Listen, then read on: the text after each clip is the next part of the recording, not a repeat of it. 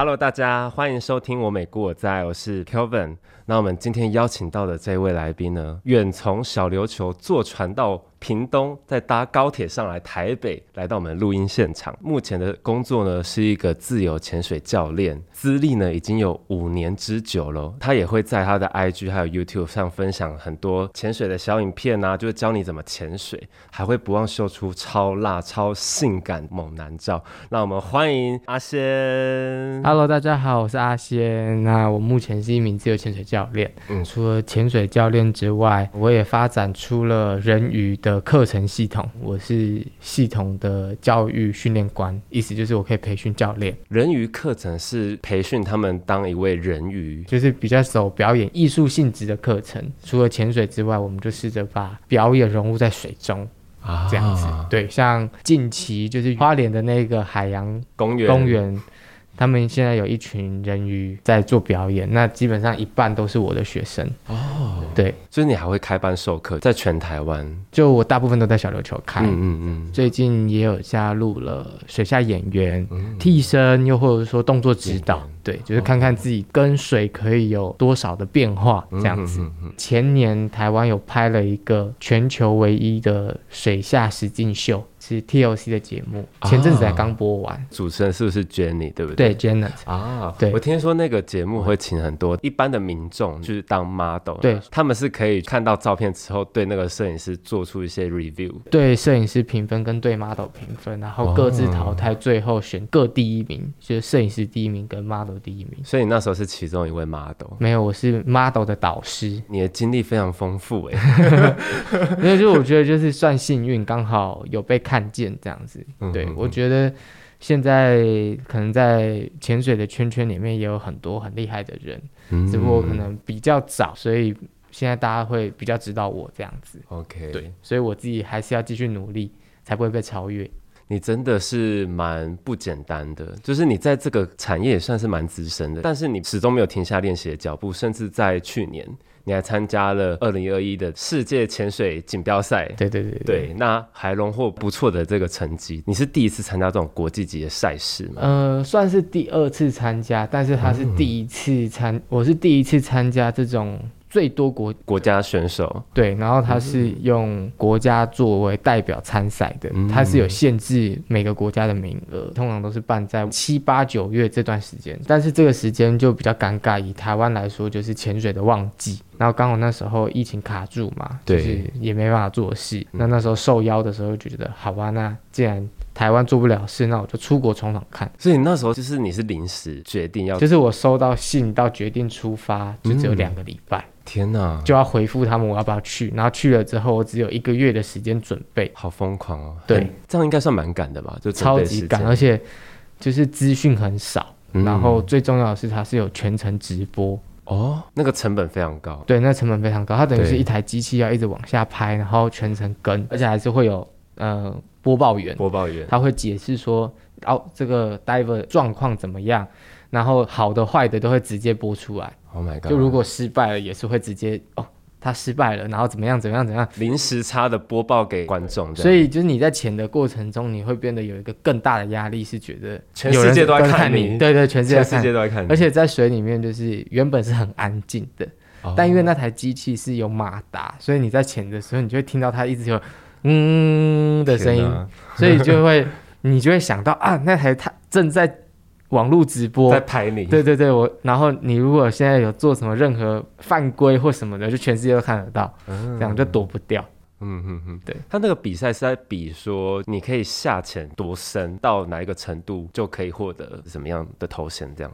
嗯自由潜水比赛分两个部分，第一个是泳池赛，第二个是深度赛。我参加的那个是深度赛。OK，对，比赛里面的形式比较像举重。大家讲举重的话，可能会比较了解，就是我自己报我要举多重，对，那我下潜的前一天，我就可以报我要多深。所以你你是跟自己比，嗯，但是如果你那天刚好是报最深，然后你有成功，那你就是当天的冠军。OK，这一次比赛没有拿到名次啦，就哦没有是、没有拿到名次，但我希望就是未来可以跟自己比，我算是突破自己蛮多的成绩。对你来说能站上世界舞台，也是对你某种程度的肯定的啦。嗯，潜水有分两种嘛，就是水肺跟自由潜水。那你一开始你直接接触最进阶版本的自由潜水，你到时候是有水肺的经验吗？我大学的时期因为运动休闲管理系，对，然后其中一门选修课就是水肺潜水，所以我是有水肺的经验。一开始看到你的时候，我就觉得说你很不像潜水教练，觉得你的肤况实在是太好了。有吗？我自己很心虚。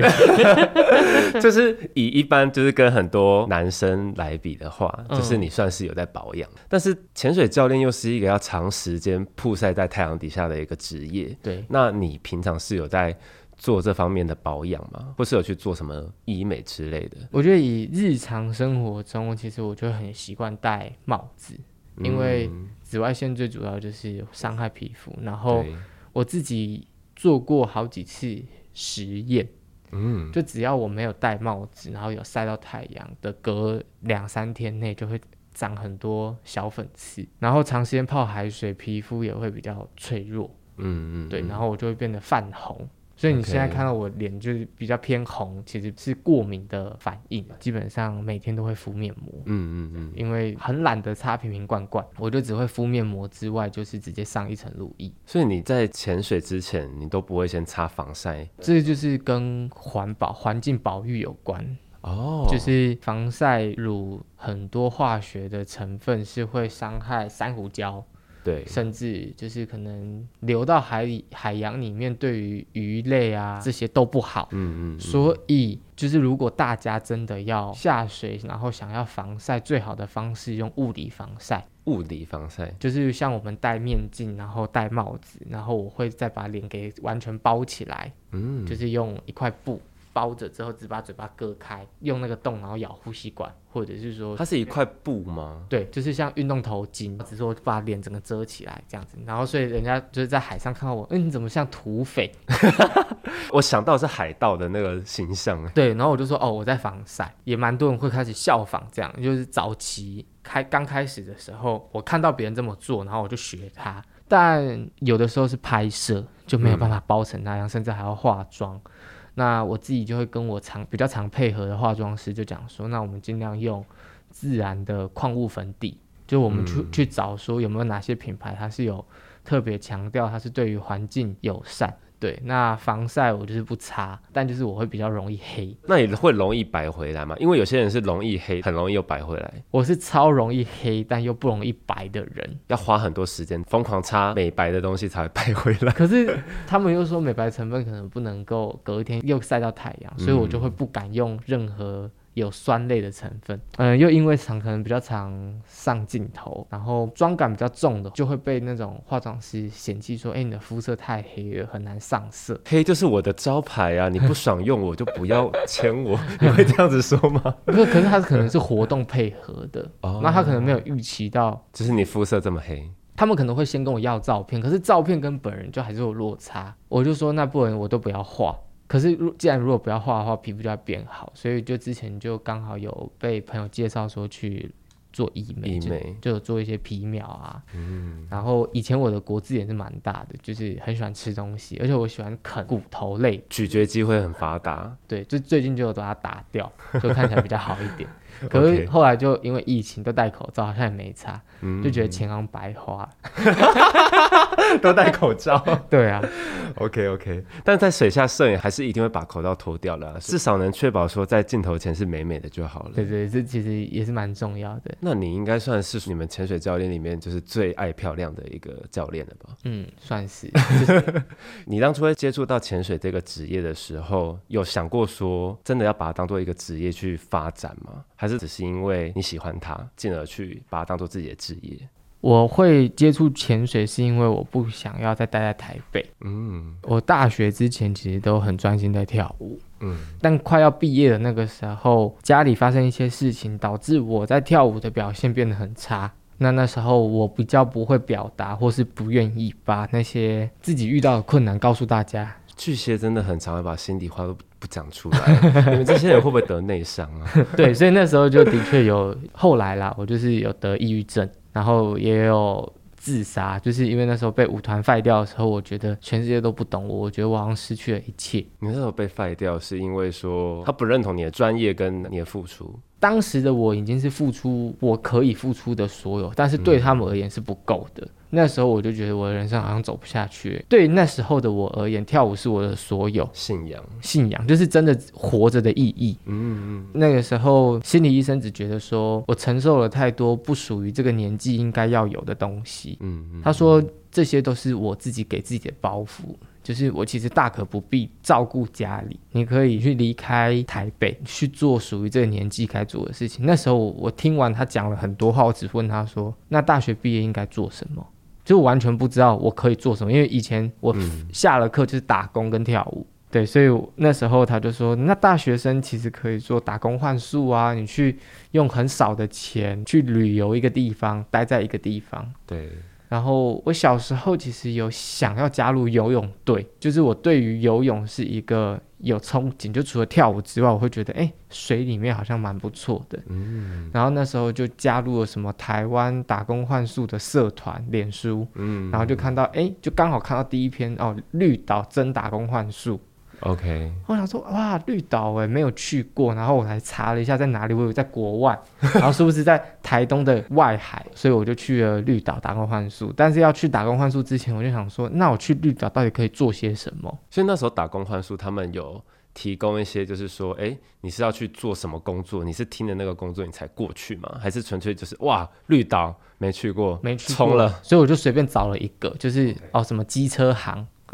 在那边牵机车给客人，嗯，对，然后他是说他的休息时间很多，只要是没有船班的时间，我都可以休息，就是日出上班，然后日落就休息，所以感觉不错。然后那个机车行比较特殊的是，他有做浮潜，他是有跟那个潜水业者合作，就是他是同一家公司，就是机车行跟浮潜它是一起的。然后我就问他讲说，那浮潜之外我可以做些什么？他就说哦，如果你很喜欢玩水的话，只要店里面的浮潜教练有带团，然后你没有工作，你就可以跟着去浮潜，算是给员工的福利。对对对对对，就是我我今天可以免费的一直浮潜，一直浮潜。那时候同时 IG 上有看到一些绿岛的东西，可能就是有搜寻过绿岛吧，然后关键字就是有出现到自由潜水这几个东西。那时候我就看到了我现在的同事他们在自由潜水的照片。然后我就也引发了一个兴趣，说，哎，这是什么东西？我就密他，他就说这是自由潜水。然后又加上我的大学同学其中一个人，他也很喜欢潜水，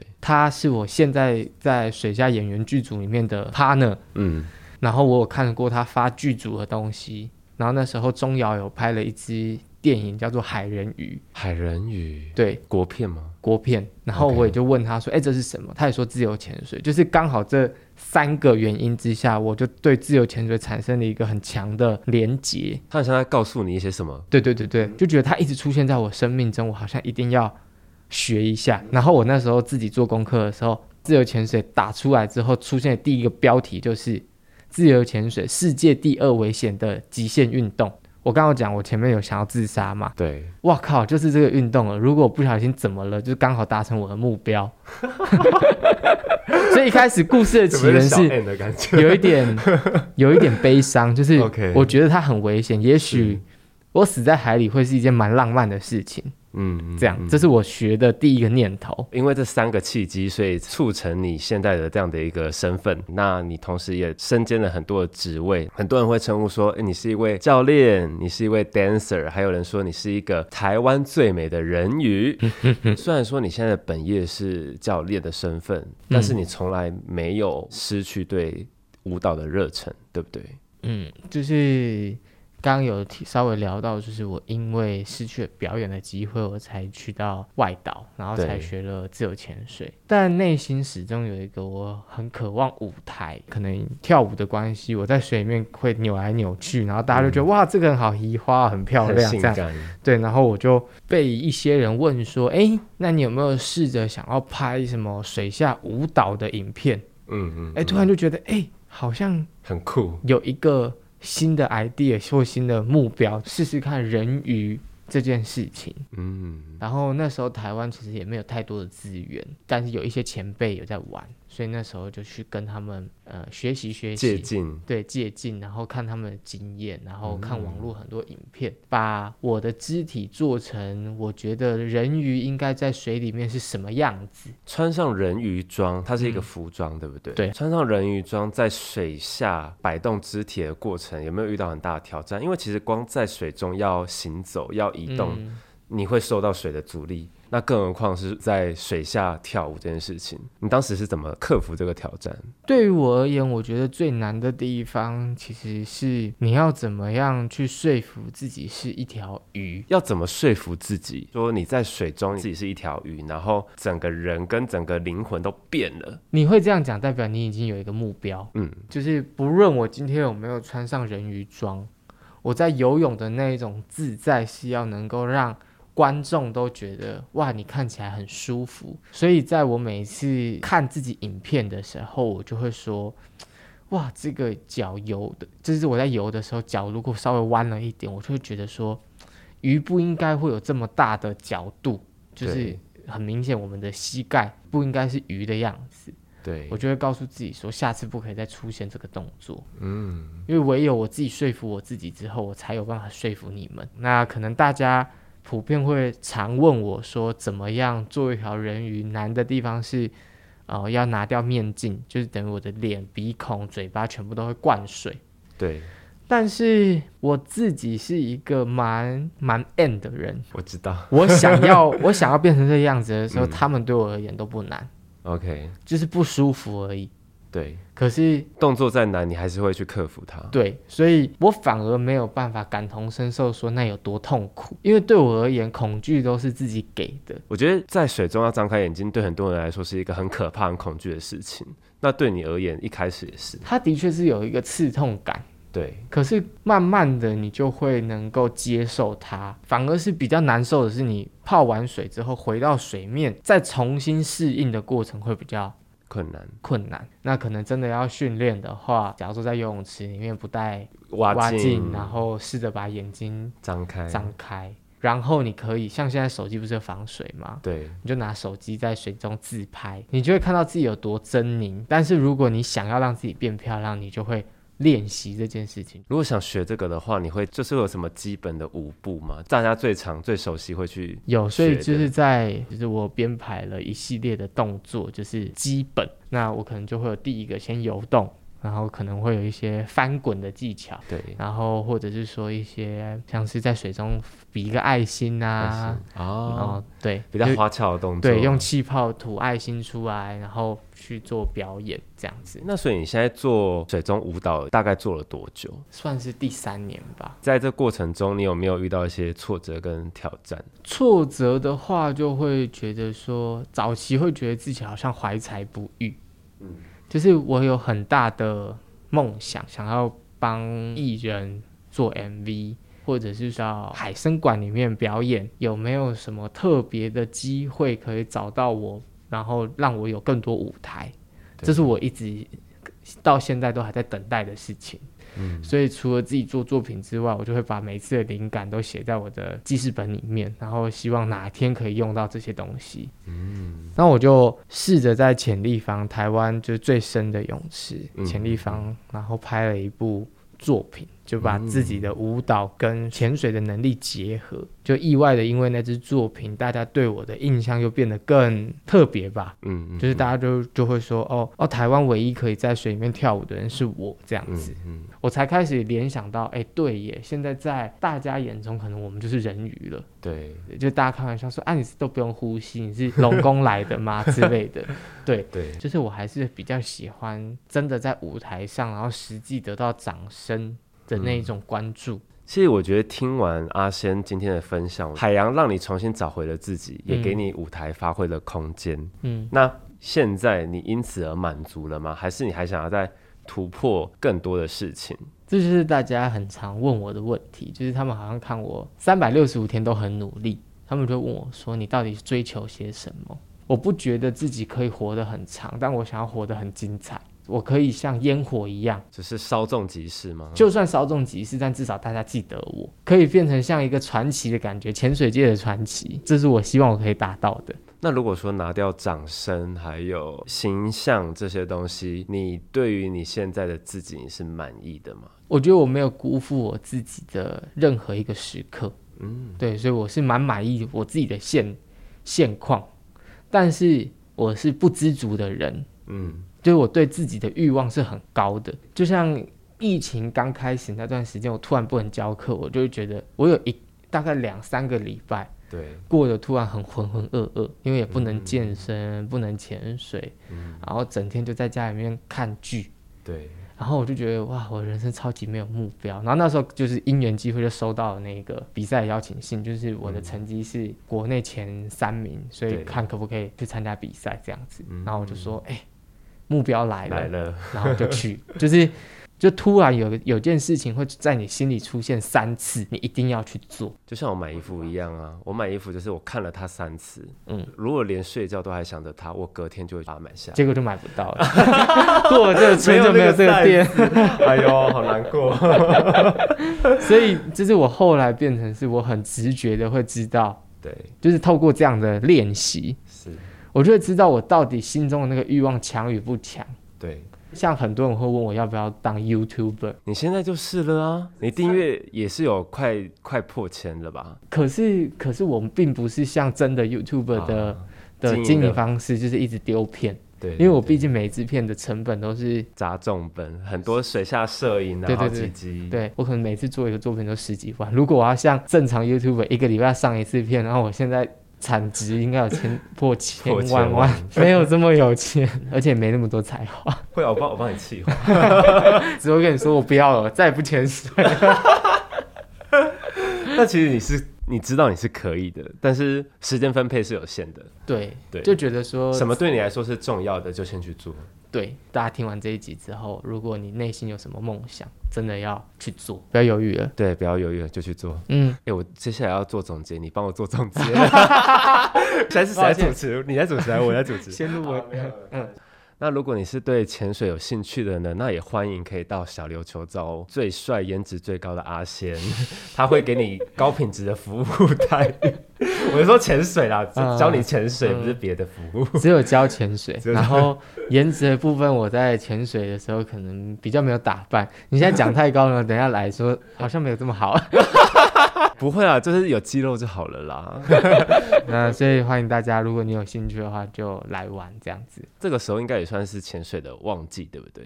大家想到玩水，可能是夏夏天，天，小琉球在高雄在下面一点点。对，所以它其实 always 都很热，天气相对而言稳定，然后一年四季你都可以看到海龟，就我们都称之为海中的野狗。就一下去，你如果没有遇到狗，没有遇到海龟，就是你太衰，就人品不好。